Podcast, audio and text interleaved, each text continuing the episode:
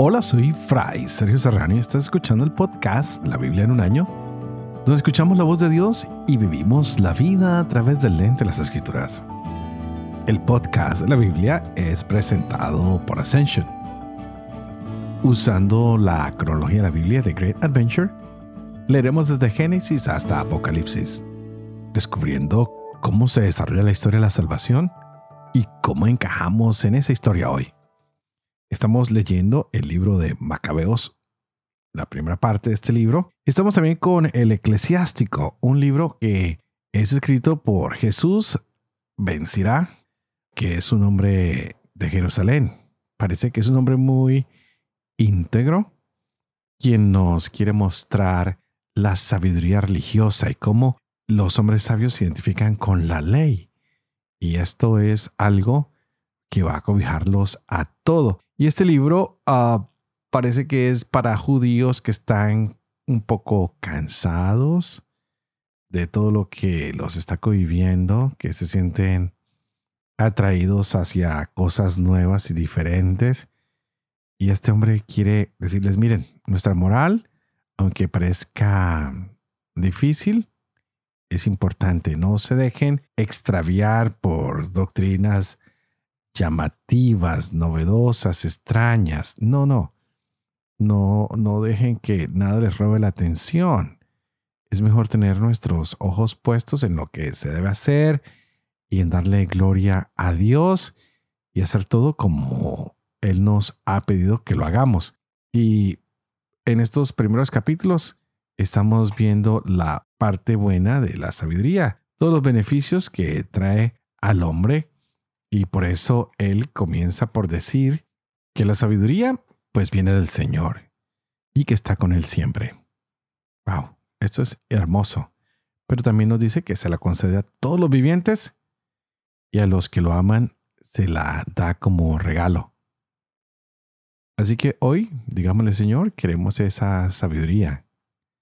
Que no busquemos justificarnos, sino que busquemos hacer las cosas bien en el momento oportuno, con las palabras oportunas, con las acciones oportunas. Que tu sabiduría nos muestre el recto obrar.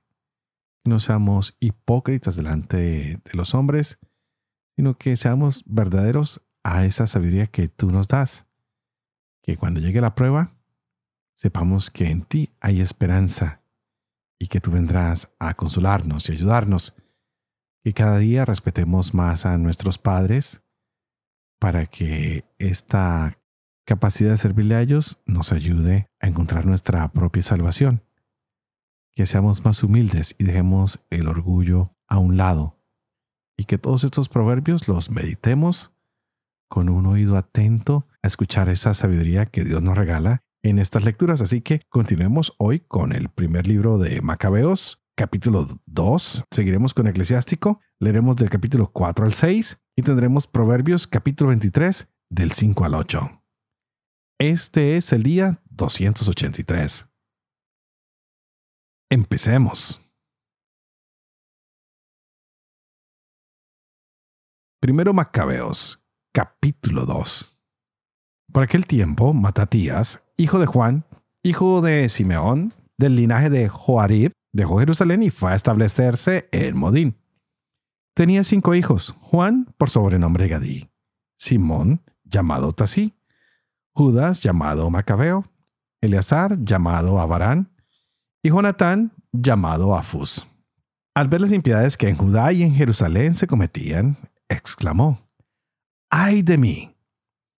He nacido para ver la ruina de mi pueblo y la ruina de la ciudad santa y para estarme allí cuando es entregada en manos de enemigos y su santuario en poder de extraños? Ha quedado su templo como hombre sin honor. Los objetos que eran su gloria, llevados como botín, muertos en las plazas sus niños y sus jóvenes por espada enemiga. ¿Qué pueblo no ha venido a heredar su reino y entrar en posesión de sus despojos? Todos sus adornos le han sido arrancados, y de libre que era, ha pasado a ser esclava. Miren nuestro santuario, nuestra hermosura y nuestra gloria, convertido en desierto. Miren lo profanado de los paganos. ¿Para qué vivir más? Matatías y sus hijos rasgaron sus vestidos, se vistieron de saco y se entregaron a un profundo dolor. Los enviados del rey encargados de imponer la apostasía llegaron a la ciudad de Modín para los sacrificios. Muchos israelitas acudieron donde ellos. También Matatías y sus hijos fueron convocados. Tomando entonces la palabra a los enviados del rey, se dirigieron a Matatías y le dijeron, Tú eres jefe ilustre y poderoso en esta ciudad y estás bien apoyado de hijos y hermanos. Acércate, pues, el primero y cumple la orden del rey, como la han cumplido todas las naciones, los notables de Judá y los que han quedado en Jerusalén. Entonces tú y tus hijos serán contados entre los amigos del rey, y se verán honrados tú y tus hijos con plata, oro y muchas dádivas. Matatías contestó con fuerte voz. Aunque todas las naciones que forman el imperio del rey lo obedezcan, hasta abandonar cada uno el culto de sus padres y acaten sus órdenes, yo, mis hijos y mis hermanos, nos mantendremos en la alianza de nuestros padres. El cielo nos guarde de abandonar la ley y los preceptos. No obedeceremos las órdenes del rey, ni nos desviaremos un ápice de nuestro culto. Apenas había concluido de pronunciar estas palabras, cuando un judío se adelantó a la vista de todos para sacrificar en el altar de Modín conforme al decreto real. Al verlo Matatías, se inflamó en celo y se estremecieron sus entrañas. Encendido en justa cólera, corrió y lo degolló sobre el altar. Al punto mató también al enviado del rey que obligaba a sacrificar y destruyó el altar. Emuló en su celo por la ley la gesta de Pinjas contra Asinri, el hijo de Salú. Luego, con fuerte voz, gritó Matatías por la ciudad. Todo aquel que sienta celo por la ley y mantenga la alianza, que me siga. Y dejando en la ciudad cuanto poseían, huyeron él y sus hijos a las montañas. Por entonces muchos, preocupados por la justicia y la equidad, bajaron al desierto para establecerse allí con sus mujeres, sus hijos y sus ganados, porque los males duramente los oprimían. La gente del rey y la tropa que estaba en Jerusalén, en la ciudad de David, recibieron la denuncia de que unos hombres que habían rechazado el mandato del rey habían bajado a los lugares ocultos del desierto. Muchos corrieron tras ellos y los alcanzaron. Los cercaron y se prepararon para atacarlos el día del sábado les dijeron, Basta ya, salgan, obedezcan la orden del rey y salvarán sus vidas. Ellos les contestaron, No saldremos ni obedeceremos la orden del rey de profanar el día de sábado. Asaltados al instante, no replicaron ni arrojando piedras ni atrincherando sus cuevas. Dijeron, Muramos todos en nuestra rectitud. El cielo y la tierra son testigos de que ustedes nos matan injustamente. Los atacaron pues en sábado y murieron ellos, sus mujeres, hijos y ganados, unas mil personas. Lo supieron Matatías y sus amigos y sintieron por ellos gran pesar. Pero se dijeron, si todos nos comportamos como nuestros hermanos y no peleamos contra los paganos por nuestras vidas y nuestras costumbres, muy pronto nos exterminarán de la tierra. Aquel mismo día tomaron el siguiente acuerdo. A todo aquel que venga a atacarnos en día de sábado, le haremos frente para no morir todos como murieron nuestros hermanos en las cuevas. Se les unió por entonces el grupo de los asideos, israelitas valientes y entregados de corazón a la ley. Además, todos aquellos que querían escapar de los males, se les juntaron y les ofrecieron su apoyo. Formaron así un ejército e hirieron en su ira a los pecadores y a los impíos en su furor. Los restantes tuvieron que huir a tierra de paganos buscando su salvación. Matatías y sus amigos hicieron correrías destruyendo altares, obligando a circuncidar cuantos niños incircuncisos hallaron en el territorio de Israel, y persiguiendo a los insolentes. La empresa prosperó en sus manos.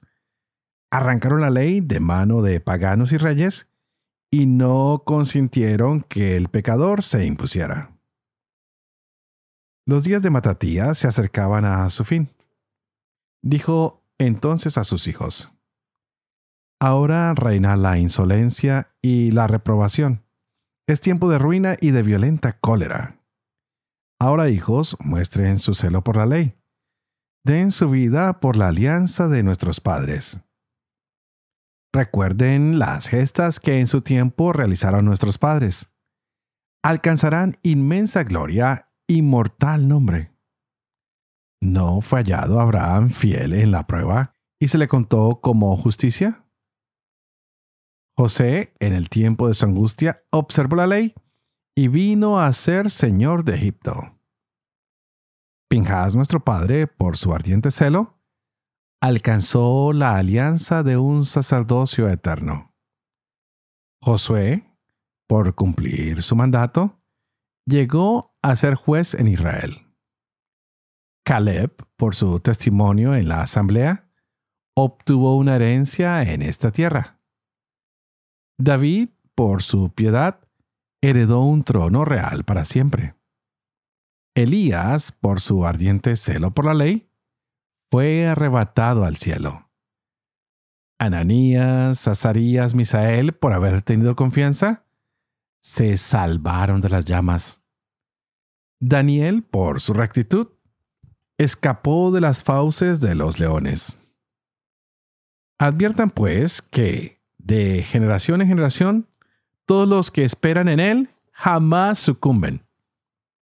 No teman amenazas de hombre pecador su gloria parará en estiércol y gusanos.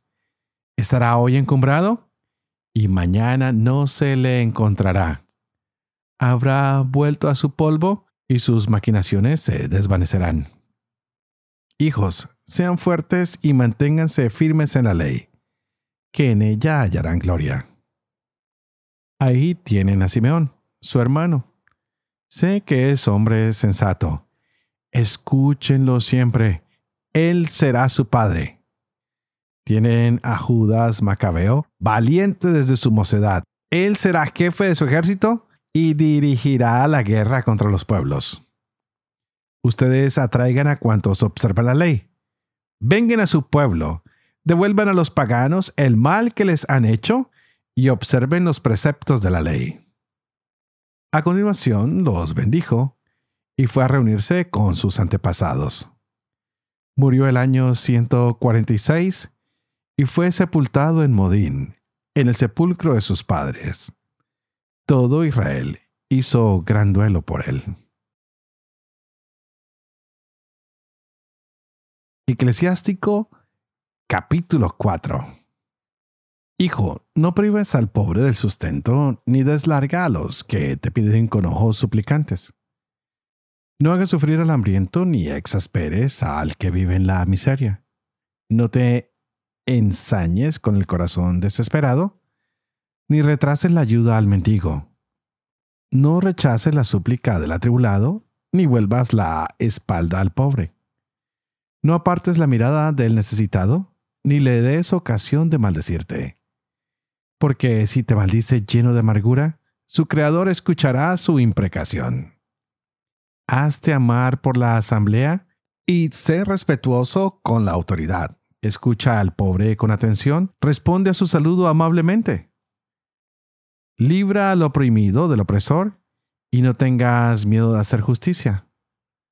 Sé como un padre para los huérfanos y como un marido para su madre.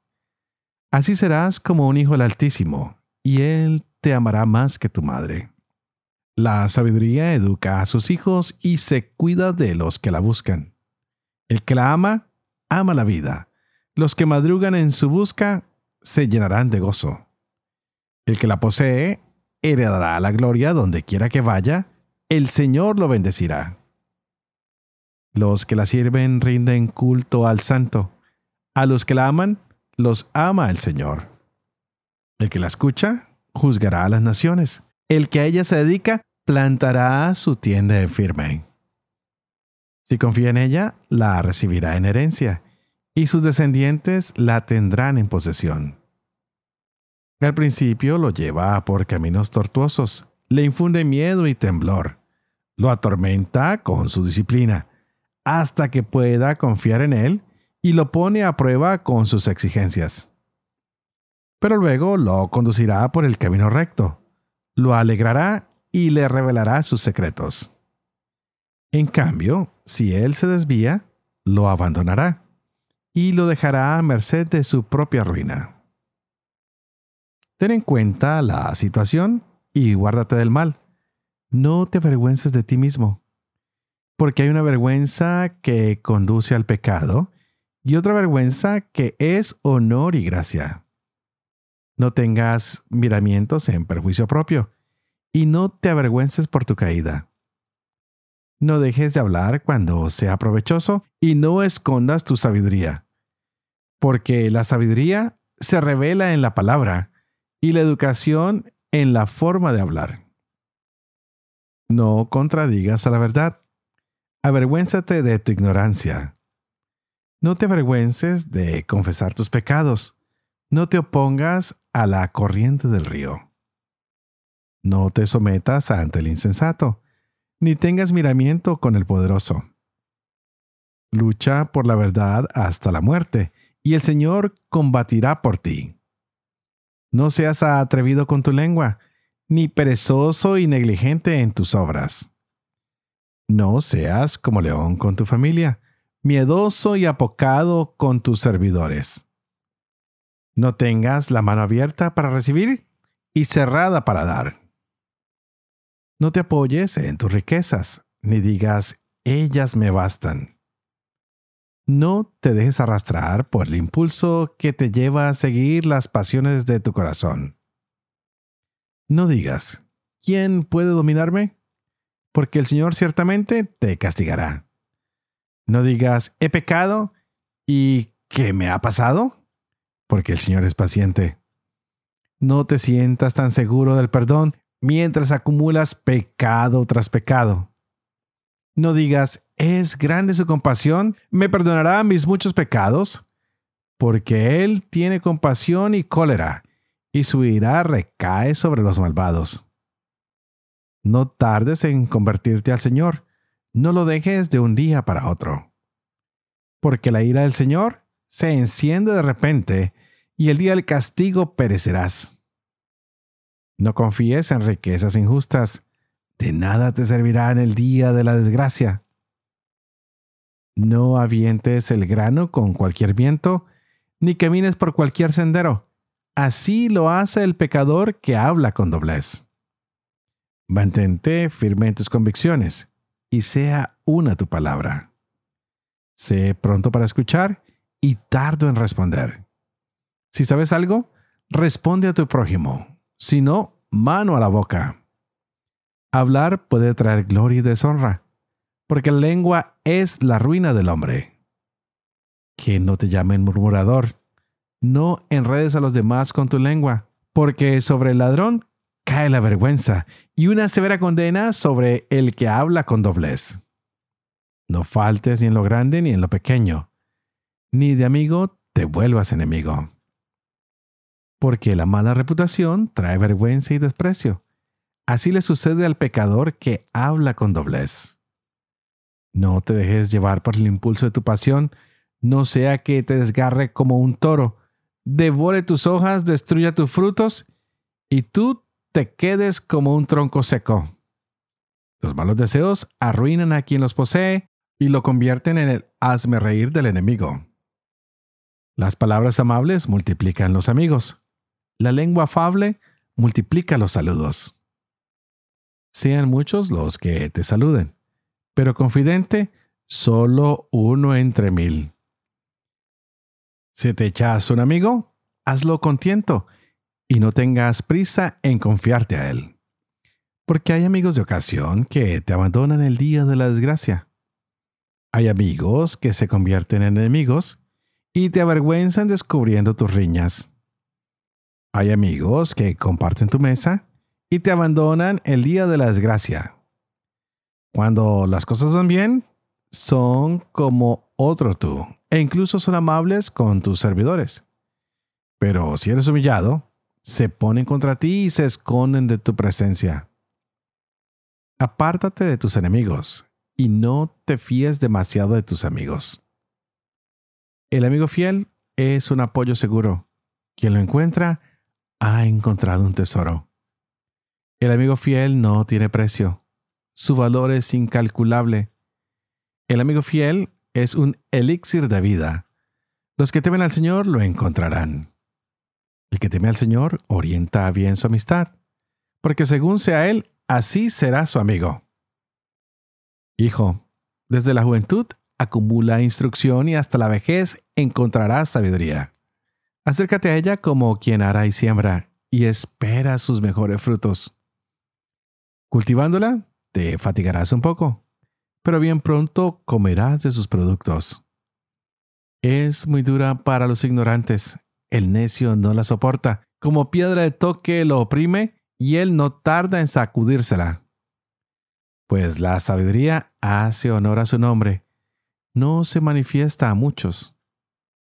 Escucha, hijo, acepta mi opinión y no rechaces mi consejo.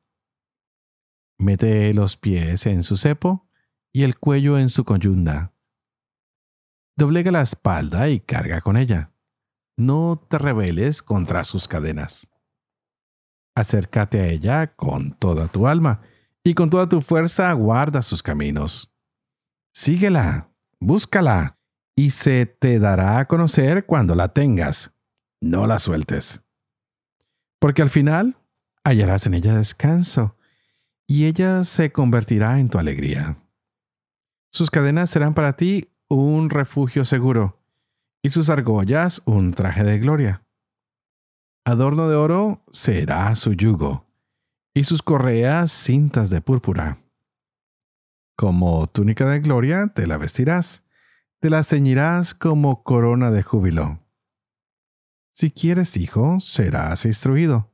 Si te aplicas bien, adquirirás destreza. Si te gusta escuchar, aprenderás. Si inclinas tu oído, serás sabio.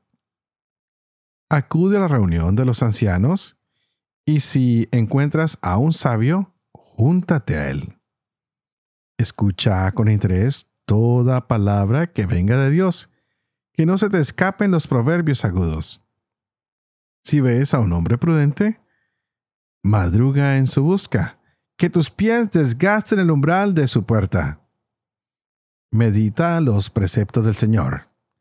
Practica sin cesar sus mandamientos.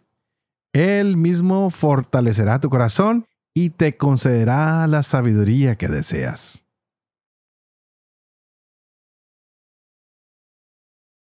Proverbios capítulo 22, versos del 1 al 4. Más vale fama que grandes riquezas más vale estima que plata y oro. El rico y el pobre se encuentran. A los dos los hizo Yahvé. El prudente ve el peligro y se esconde. Los simples siguen adelante y lo pagan. Consecuencia de la humildad y del temor de Yahvé son la riqueza, el honor y la vida.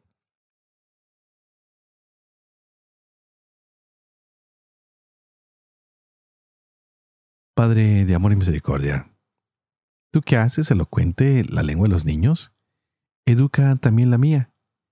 Infunde en mis labios la gracia de tu bendición, Padre, Hijo y Espíritu Santo. Y a ti te invito para que juntos le digamos al Espíritu Santo que nos acompañe en este tiempo, que nos guíe, que nos muestre la sabiduría que se esconde en estas palabras para nosotros el día de hoy y así podamos seguir gozando de esta gran enseñanza que el Señor nos regala para el día de hoy. Y wow, qué enseñanza la que tenemos en Macabeos. Vemos hombres que están listos a entregarlo todo para cumplir con el Señor.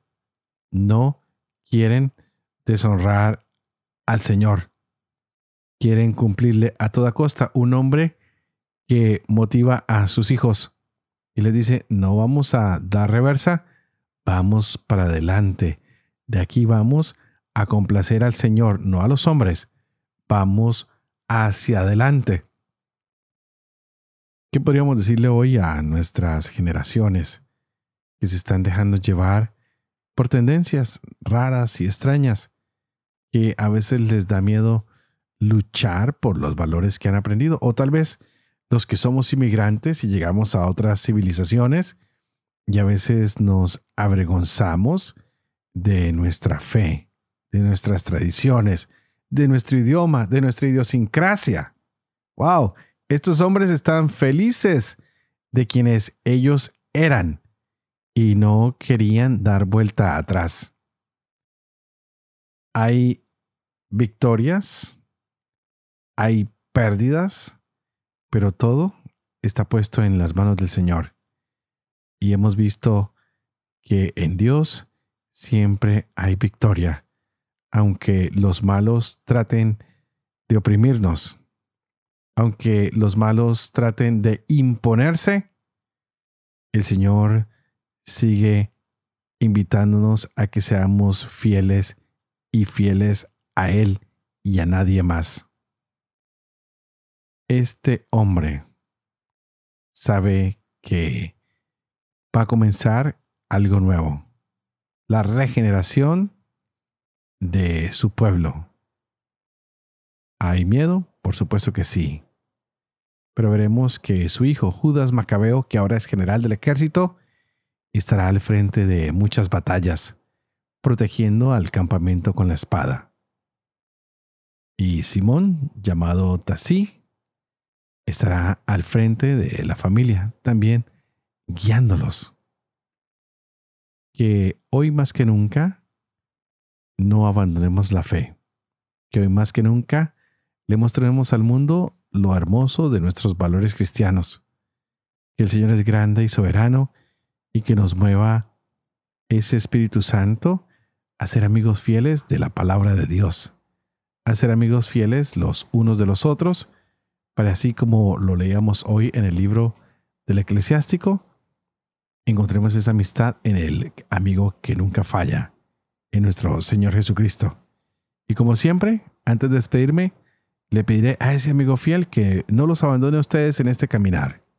Y ustedes, por favor, oren por mí, para que yo pueda seguir llevando adelante este proyecto de la Biblia en un año, para que pueda vivir con fe lo que leo y lo que comparto con ustedes, para que pueda enseñar siempre la verdad y sobre todo, para que yo pueda cumplir lo que he enseñado.